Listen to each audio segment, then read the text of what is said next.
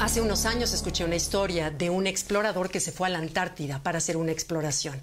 Al llegar a la Antártida se dio cuenta que una fuerte tormenta amenazaba por llegar, por lo cual decidió refugiarse en un iglú que se encontró y varios días. De pronto le viene la loca idea que decir, estas paredes de este iglú se me están haciendo estrechas, se me están ensanchando.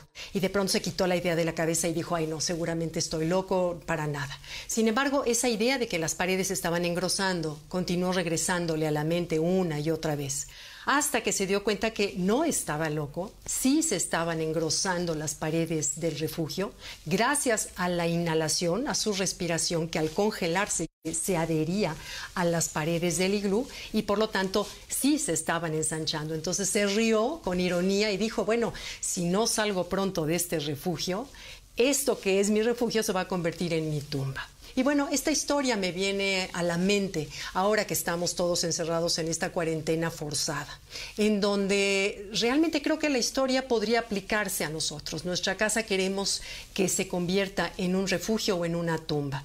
Y estoy segura que como yo, tú también estás viendo a diario cómo pasar mejor el tiempo en este nuevo normal raro que estamos viviendo.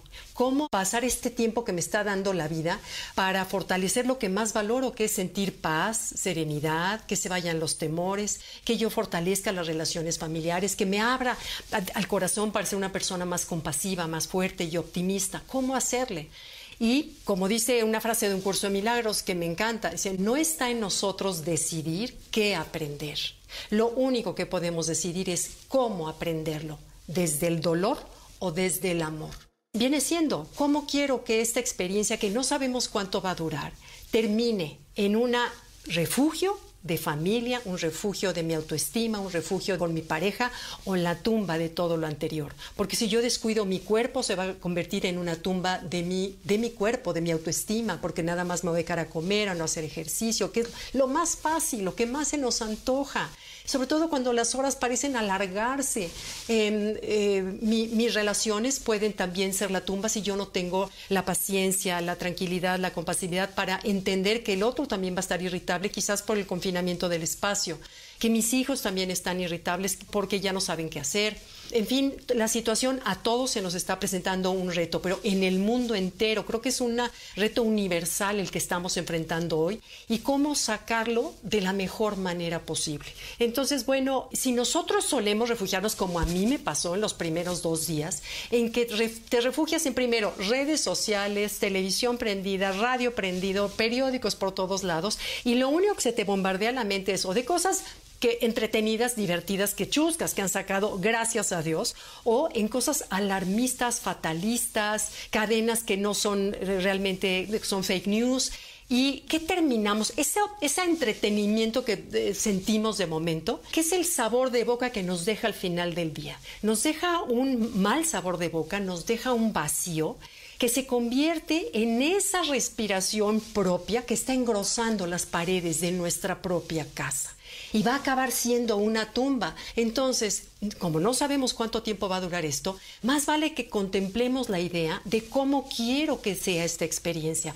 Recuerden que la mirada de los hijos en situaciones de reto se vuelve muy observadora, muy observadora hacia los papás de cómo estamos reaccionando, qué decimos, qué ejemplo les queremos transmitir a ellos. Entonces, ahorita creo que es la oportunidad de oro para nosotros como pareja, como mamá soltera, como papá, como lo que quieras dar ejemplo a quienes está con nosotros de optimismo, de serenidad y de fortaleza.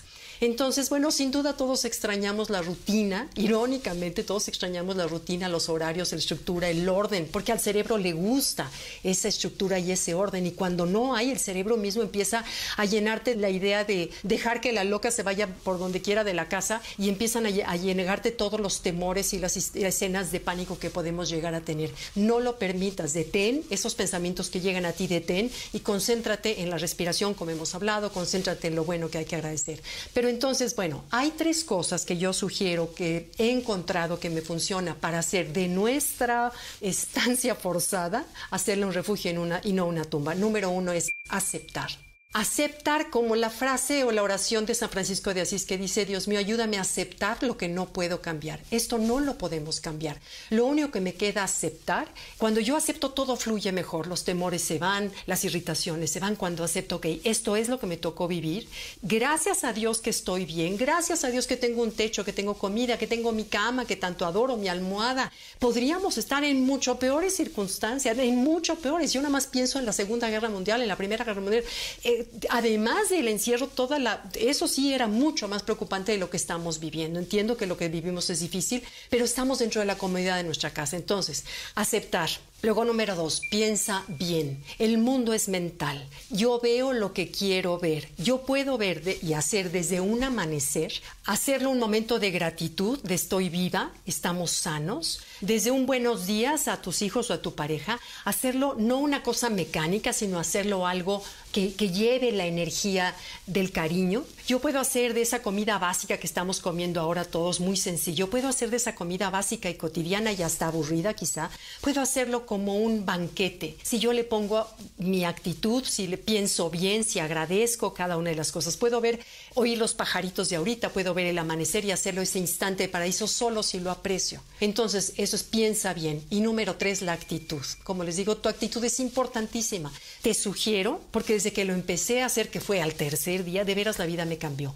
Me levanté temprano, porque eso de levantarte tarde no te lleva a ningún lado. Está rico los primeros dos días, pero de pronto empieza ese vacío del que hablé. Entonces, es levantarnos temprano, bañarnos, hacer ejercicio, meditar, aprovechar para meditar, cosa que nunca tenemos tiempo para meditar, arreglarte un poquito si vives con tu pareja, si vives con tus hijos, arreglarte por dignidad, simplemente por dignidad ante ti. No te digo como para que salieras a comer, no.